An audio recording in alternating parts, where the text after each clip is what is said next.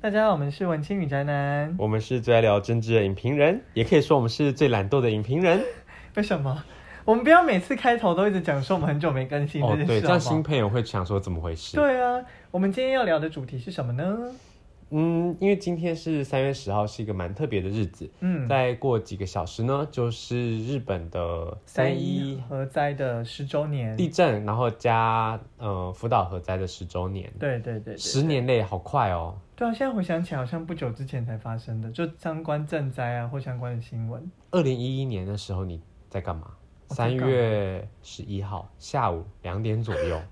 这个是什么啊？你 啊你要叫我开就像始回想起来是吗就？像台湾人一定会聊九一的时候你在干嘛一样，但我们今天不聊哦，哦，你先聊三一的时候你在干嘛？在十年前，我应该在上是平日吗？平日上学吧？哦，对啊，合理啊。嗯哼，嗯，没没有什么印象哎，我。那你呢？我记得那时候我也在上学，高中，然后在嗯图书馆自习，嗯，然后就在那边用电脑，嗯然后就突然看到这则新闻，对，你也知道 breaking news，嗯，然后我那时候还跟转过去那跟时候有网路了吗？ 我那时候还转过去跟那时候跟我一起之前同学说，哎、日本发生超大地震呢，嗯，然后我还被骂。为什么？他们觉得可能我的口气太幸灾乐祸了吧，但我那时候当时只只是觉得，你是诶比我较笨吧？我第一手获得的这个消息就跟你们分享哎、哦，所以当时其实，其实我觉得我自己当时没有知道，有点不太知道这件事情的严重性。嗯，嗯，就是就是长大之后才比较知道，哦原来这件事情影响那么大，这样嗯吧？哼对啊，我记得那时候，其实那时候台湾媒体蛮铺天盖地的报道，嗯，我觉得也是因为这样子，然后让加上台湾本身也是一个很我们也是多在一个地自震带然灾害对的一对个对对岛屿嘛，所以台湾人应该是蛮能感同身受的。对然，后在媒体的报道之下，所以我们那时候才会那个对他们的捐款是所有国家当中排名第一。啊，排名第一哦。对啊，那我们很厉害，我们人那么少。对啊，没错。嗯，就因为我们真的是第一个大家喜欢日本，第二个就是看到那么多新闻的画面，我们自然而然也会觉得就是有共，有一种就是同理心的感觉啦。对对对嗯，嗯，那所以在那件事情影响之后呢，就是对于台湾自己其实影响也是蛮大的嘛。像是后来就是不是有反核大游行吗？对啊，因为你看他们引发八点瑞士规模八点多级的地震，嗯，然后在日本的东北引发了超乎预期的海啸，对，就是连当时日本的嗯核电厂所设计的海啸预防的措施都没办法拦下海啸的情况之下，所以导致他们的核电厂被基本上就是第一层的防护被冲毁了，嗯所以哼，导致他们很多备援的发电设施也都没办法运运转，对，才导致一连串可能很多当时设计这个核电厂的人根本不会想到会是这么多重灾难夹击的情况下的这种情况。嗯哼，所以你才会延伸到你说的发生了福岛的核灾之后，到二零一一年台湾人看到这件事情，接着二零一二、二零一三、二零一四，也刚好在那时候是我们核四要不要继续盖的一个很重要的一个讨论的时间点，对对所以对，就促成了一连串民间对于政府反核四的大规模的游说。嗯哼。哎，我想要追问一下，所以我们他那个当初是有嗯、呃像是核爆吗？还是就是比如说跟那个车诺比的那个差别在哪里啊？我觉得严格来说不算核爆。嗯，但确实，如果你去搜寻一些当时的新闻画面，你会看到有一个核电厂爆爆炸的对啊，画会面有一，个爆炸画面。当然那个比较像当时气爆，嗯哼，就是因为他们的核电厂在，总之就是他们因为海啸的关系，所以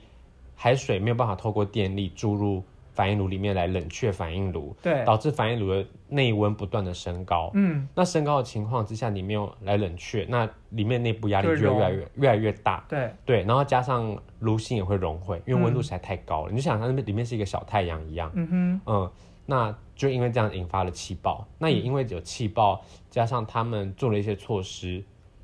那就导致有一些核辐射的外泄。嗯哼，但跟车诺比比起来，车诺比是整个核电直厂接的爆炸掉，，嗯嗯，对，它像是一颗巨大的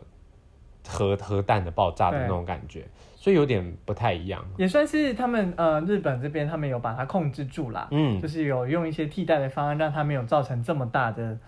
这么大的损伤，这样。我看人家在比较这两起事件，车诺比它是一连串的人为错误导致的嗯哼核灾，对，但福岛核灾它比较像是一连串的自然灾害，同时发生在单一的地点，嗯哼然后人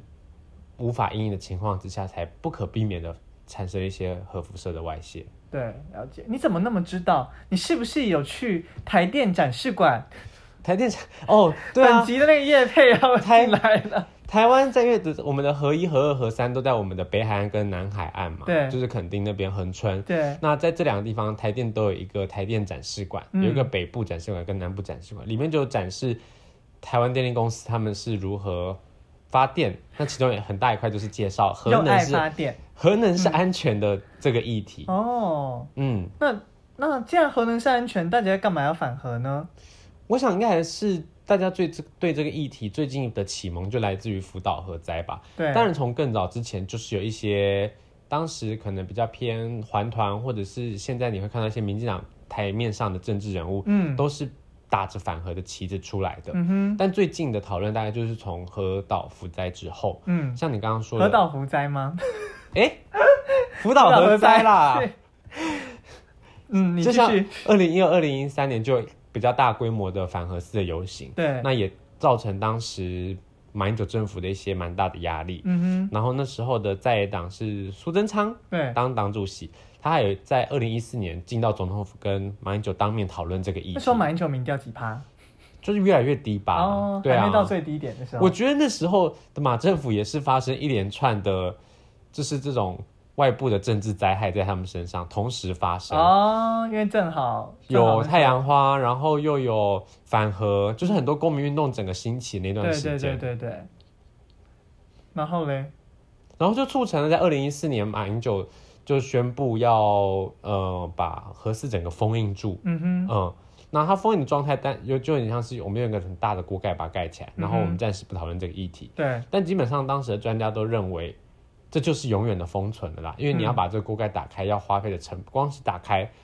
还不讨论后续把它盖完的这个成本，其实就已经很 高了。啊哈，哦，可是后来还是有很多有的没得的讨论啊，也不是说有的没得的讨论啦，就是有一个粉砖就在讨论啊，你是说我不知道，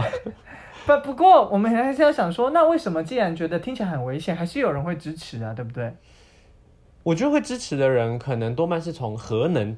本身，本身去出因 发，为核能本身它是一个算是一个干净的能源嘛，它对低碳排放嘛，对然后它的能源的使用效率就是也很高，非常就是高转换的这个效率对也很高，所以然后这样子造成的电价可能就会很便宜，嗯然，后你看又可以减碳，然后减煤，这些都可以减少减少空气污染等等。纵使我们提到核废料的问题，他们也会认为它的这种灾害是可控，我们对可计算的，嗯嗯嗯，不像你的碳排放是散到空气中，我们就对它无可奈何了。对啊，所以就是很多永和的人，可能大部分都是秉持着这样子的立场啦，嗯，就会觉得，哎、你在那边担心，因为可能时间时间过那么久，他觉得你担心那个核核爆的那个问题，就是就有点担心，好像你你坐飞机，然后会担心说，哎、会不会飞机失事的那嗯种感觉，就是几率很低啦，他们对是这样子认知的嗯。嗯嗯，对，那当然还是有很多反对。那反对的立场，大部分，呃，你觉得有哪些呢？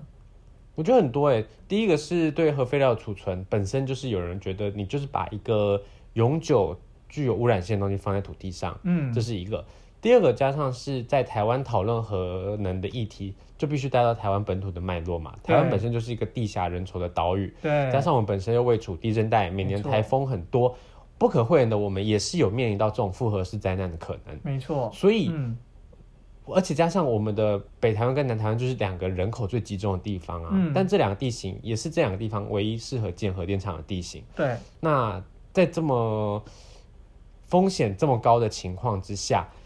毕竟我们考量一件事情的风险值，不是只考虑它的几率嘛？我们要拿它的几率去乘上它影响的严重程度。对对，所以，纵对使你几率再低，但只要它的严重发程度生是了不可逆的，嗯那怎么乘起来？再小数乘以无限大还是无限大啊、嗯哼，嗯，只要它最再小的数字不是零的话，，对，没错。嗯哼，那那可是你又不要核能，然后你又不要。就是我们大家又不想要烧煤，又不想要不好的空气，我们想要嗯古怪的空气。嗯那这样子你要怎么办？你要用什么发电？你哪里有电？那你哪里有这些能源呢？所以好在二零一六年之后，政府就有重启很多那 像什个么 能源在转力宣导，能源转型的计划啊，嗯像是你看我们现在，你如果你有去走西滨公路的话，嗯从桃园开始，呃，从对桃园开很始多，风力，一路到新竹、苗栗、台中、彰化、都有很多风力发电，而且以前台湾是只有陆域发陆域的风力发电，现在还有很多离岸的风力发离电。岸风电，对啊，这所以点也是它蛮夯对的 一些蛮夯的。怎样？啊，他们讲错了吗？讲一些很复古的词汇。对啊，所以就是有很多替代性的绿色能源有开始在台湾，让台湾的能源产生的方式不再是那种集中跟单一。还有太阳能啊，对对电对共生这几年等做等做最多的，就是反而除了离岸风电之外，另外一个就是陆域型的太阳能电站。嗯哼，嗯，所以这不仅是，但这应该不仅仅是对环境好，其实它也是一种新的一种经济的发展它也是产业形态转嘛。型的一种形态啊。嗯哼，嗯，所以但是因为要完全去取代这些本来可能燃煤啊，或者是呃的核能的这些缺口，还是有很大的一段路要走啦。对，对，所以在这之间，我们可能就是会有一些替代的，会有一些需要取舍的地方吧。或者是我们可能必要的要容忍一些间接性的方案，或者是过渡性的方案吧。嗯，比如说，如果我们真的要权衡全球暖化跟核能之间的话，有人常常就拿这两个之间来做权衡啊。对，但我们又不是要一个就不要另外一个，嗯我们中间是有一些过渡性的手段，比如说我们在全球暖化之间，我们可以采用不要燃煤，因为煤毕竟对空气污染又很高，加上它能源使用效率也偏低，对，那可能所以就会有人提出燃气的一些替代方案嘛。嗯哼，对啊，所以它也算是一个间接性让我们走向能源转型的一个过程，我觉理得。解。我觉得我们这整个很像在那个内容行销置入一些政策在里面的感觉。我没有，我没有。 我们都没有收钱，都没有钱。可是讲那么多，我觉得还是有点硬啦，因为大家可能就是当初发生这件事情的时候，可能可能有些人可能都还未成年。你说福岛核对灾啊，吗？福岛核灾，那时候也会想要知道这部片的那个细，就不是这部片了，就是想要知道这些细节的话，嗯，我觉得可以推荐大家看，就是去年有部片叫《福岛五十英雄》，福古西吗？五十的日文怎么讲？ Go to 对，对， hero。 就是讲这部片，就是这部片其实就是算是把，算是算是用剧情片的方式，把福岛三一地震的这件事情，然后引发的呃核灾这整件事情，把它讲清楚，这样子。我觉得要跟大家重申一点，《福岛五十英雄》不是纪录片，我怕大家看到这个 title 就以为它是纪录片，然后就不看了。不用这样子，哦但是呃，我觉得应该这是应该是很少数，就是以这个故事为主题的剧情片啦，所以大家可以去看看去了解。嗯，那这件事情，呃，我觉得我们看完就是，其实这部片大概某种程度的反映了某些真实啦，就是比如说当初应对的时候，这些有很多的工作人员们，他们啊、呃可能牺牲自己，愿意去呃保护这整个家园，嗯然后还有一些可能看到一些日本的这个科层体制，还有跟官员之间的一些对矛盾或者一些争执，就是你也可以在里面看见。嗯，对，就是虽然也许他有些，他还是有一些负面评价，就会说他他可能把整件事情太美化了，就这嗯件事情可能没有那么、那么简单。对啊，对啊，所以但是我觉得还是可以透过这部片来做一个嘖比较嗯好入口的了解的方式啦。嗯，不然你要重新再去了解这件事，可能对大家来说还是觉得有点太累了。我看完之后，我觉得它是有一种用一种大和魂的那种情操，但又包装了日的的这种议题来包装，嗯但下面也很真实的反映当时事件的始末，对跟整个日本社会怎么造很制度性的一些问题，造成这件事情的发生。嗯哼，对啊，就是很很日本是日本，就是很会拍这种类似怎么讲职人吗？这种哦，职对人对精对神。对对，然后就有这类似一些这样文的青片杂志可以去采访，嗯，但是他们就是这种和很职刚毅能的，，嗯，很对刚对毅对，的，对。然后比如说像是什么明教海贼男人这种这种方向的，哦对这种有一点大和大和魂对啊那种感对觉，啊对对对。所以我觉得还是很推荐大家可以去看看啦。如果嗯就是想要再复习一下，或者是想要再更深入了解一下当时到底发生什么事情，嗯，那可以参考这部片。我们今天录这个主题啊，虽然说距离三一事件已经要十周年了，对，但其实这件事情，我相信在很多日本人的心中还是烙印一个很深的记忆或者是伤痕。嗯，比如说，没错在他们的一些作品里面，你还是可以看到有一些情节都不免俗的会带到当时发生的事情。对，我觉得这件事情就是像他们，呃，就是每个人成，可能像是每个人成长之间一定会记住的一件事情。对，就像我们以后长大回头看今年，一定会呃，会看回头看去年，一定会记得就是疫情这件事情的这种嗯感觉一样。那像很多片，像是例如冰口英介的《睡着也好，醒着也罢》这种，明明好好像没什么关联，就讲述爱情的故事，可里面有很大的一部分是在三一地震的时候是作为他们一个故事的一个很大的转折的那种就会藏在这里面。嗯哼，然后例如像还有最近上映的一部呃那个浅田家，浅田家惊叹 号，浅田家对浅田家惊叹号，嗯他也是在讲呃，但其实他整个故事你要说它完全跟这件事无关也不是，但是你要说非常密切相关嘛，好像也没有。嗯，但是他就在讲一个摄有影这么师悬吗？很悬呢、哦若若即若离的。哦然后就是他，反正嗯，我觉得他就是呈现了说，这个人他本来在他拍这些全家福的这个过程中，在成长的这个背景之下，后来遇到了和就是三一一这件事情，然后去灾区帮忙大家，可能去收集一些老照片啊，收集大家被冲毁的那些回忆，然后再帮大家重塑这些回忆，然后同时让自己成长。嗯我觉得这是一个很棒的故事结合，它不只是一个你个人的成长的故嗯事，就是你可能在年少时代的时候的迷惘，然后到成长，你中间可能会不知道自己该做什么事情，然后跟家人之间的磨合，嗯对，然后你在这成长的过程中，同时发生了这么重大的事情，让你有一个很大的转变，然后更加的去提升你自己，嗯改变你自己的想法，嗯哼，然后也重重新塑造你自己跟社会之间的关系。听起来是一个会打动人心的片吗？嗯，会哭爆，会哭爆，对，因为但导演的前作是幸福贪污，也是哭爆，对，这是亲情。但我觉得前田家有很大一部分的成分在亲情的部分，嗯哼，可是我觉得在前田家里面还有很大的因素是在于他有跟这件事情做了一个结合。嗯，对，就这件事情不是只是他拿来拿来催情用的啦，对啊，对，他是有跟他这个角色本身的之间的成长背景是有相互呼应的。嗯，对，还有跟他的可能梦想部分也有交叠。对啊，我想这种这么大的天然灾害，像三一事件或是九二一，对我们这一代的人来讲，好了，它都是让我们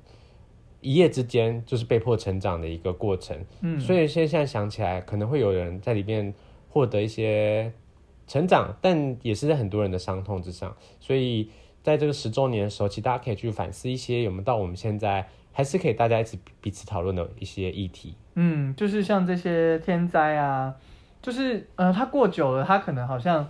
就不要，就是不要不要把它遗忘啦。对啊，对啊，不管是最后大家对于这个议题到底是支持还是反对，但是终究就是有些人因为这件事情，呃，失去了家人，失去了家园。嗯，对，那所以我们就是可以再重新重视，就是都要记得这件事情，然后引以为，就是希望不要